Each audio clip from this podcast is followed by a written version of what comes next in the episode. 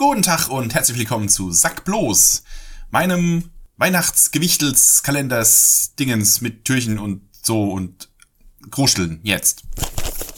Und was haben wir da? Spider-Man Into the Spider-Verse. Oder A New Universe, wie er im Deutschen aus irgendeinem Grund heißt. Das war ein verhältnismäßig neuer Film tatsächlich. Der Film, bei dem es mich äh, als er damals im Kino lief, furchtbar geärgert hat, dass er nur im Kinderprogramm lief. Weil ist ja, ne, muss ja, also, ne, ist ein Zeichentrick oder ein Animationsfilm, das ist ja nichts für Erwachsene, das muss ja im Kinderprogramm laufen, was für einen Arbeitnehmer echt scheiße ist, weil man dann nämlich dann, weil wenn der nämlich nicht im Abendprogramm läuft, dann bist du gekniffen. Kannst ja schlecht sagen, äh, Chef, ich äh, möchte früher Feierabend machen, ich will Spider-Man gucken. ich glaube nicht, dass es funktioniert. Ähm, ich konnte ihn damals auch nicht im Kino gucken, ich musste auf die Blu-ray warten. Aber die ist super. Also ich muss sagen, ich hab, ich konnte bislang eigentlich allen Spider-Man-Filmen irgendwas abgewinnen. Die ersten beiden von Sam Raimi fand ich richtig gut. Den dritten, ja, mein Gott, äh, ne, muss man ein bisschen tiefer graben, aber auch der hat so seine Momente. Dann gab's ja die Remakes äh, mit Andrew Garfield als Spider-Man. Die fand ich auch okay, auch wenn die ganze Reboot-Nummer so ein bisschen, bisschen unnötig war, aber man weiß ja mittlerweile, warum das so war mit den Rechten und so weiter. Und jetzt eben die MCU-Variante finde ich auch super. Aber der hier ist halt mal was ganz was anderes. Erstens, weil es kein MCU-Film ist, zweitens, weil es ein Animationsfilm ist und drittens, weil er mal eine völlig neue Herangehensweise hat, wie keine andere Comic-Verfilmung. Nämlich diese ganze Grundsituation, ähm, dass es eben von jeder denkbaren Comicfigur eben schon x Varianten gibt. Und gerade die Figuren, die es schon etwas länger gibt, wurden eben schon tausendmal neu interpretiert, gerebootet, gerebrandet, ähm, es wurden neue Herangehensweisen an die Figur ausprobiert und es gibt zigtausend Timelines, die über diese Figur in verschiedenen Art und Weisen berichten und so weiter und so fort. Und dass ein Film gemacht wurde, der aus dieser Grundsituation, ähm, der das zum Plot erhebt, quasi, dass es verschiedene Universen gibt, in der verschiedene Versionen von Spider-Man existieren. Und zwar teilweise die allerbeklopptesten. Ich sag nur äh, Spider-Ham und äh, die, die Spider, Spider Penny heißt sie, glaube ich, mit dem, mit dem Cyborg, das ja schon kaum noch was mit Spider-Man zu tun hat und so weiter.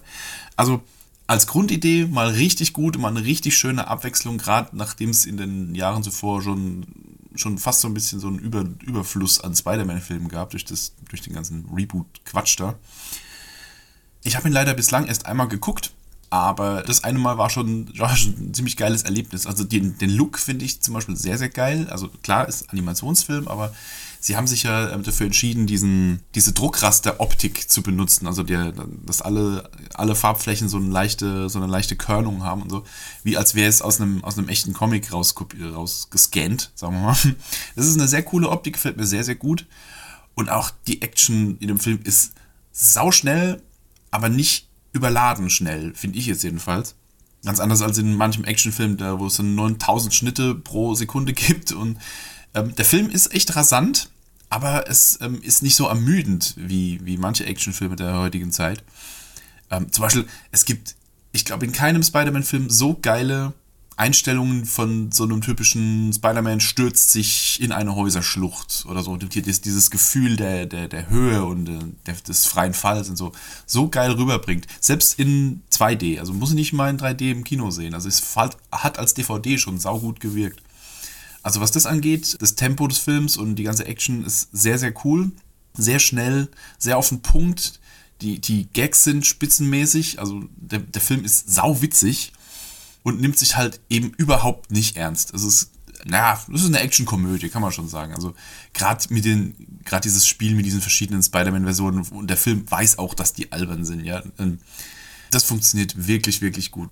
Ich kann jetzt, wie gesagt, ich habe ihn nur einmal geguckt, ich kann jetzt keine, keine Gags zitieren aus dem Film. Ich weiß nur, dass der Humor wirklich gut funktioniert.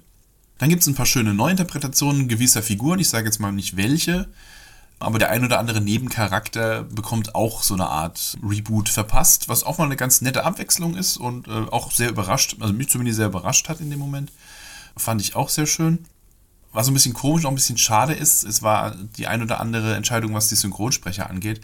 Denn zum Beispiel wurde äh, für die Figur des Kingpin, äh, der Kingpin ist ja eine, also gerade in diesem Film eine gigantische Figur. Also der ist also ähm, durch dieses Cartoonhafte haben sie ihn echt überlebensgroß gemacht. Er ist irgendwie drei Meter breit und vier Meter hoch oder so, keine Ahnung. Also ein Riesenkoloss.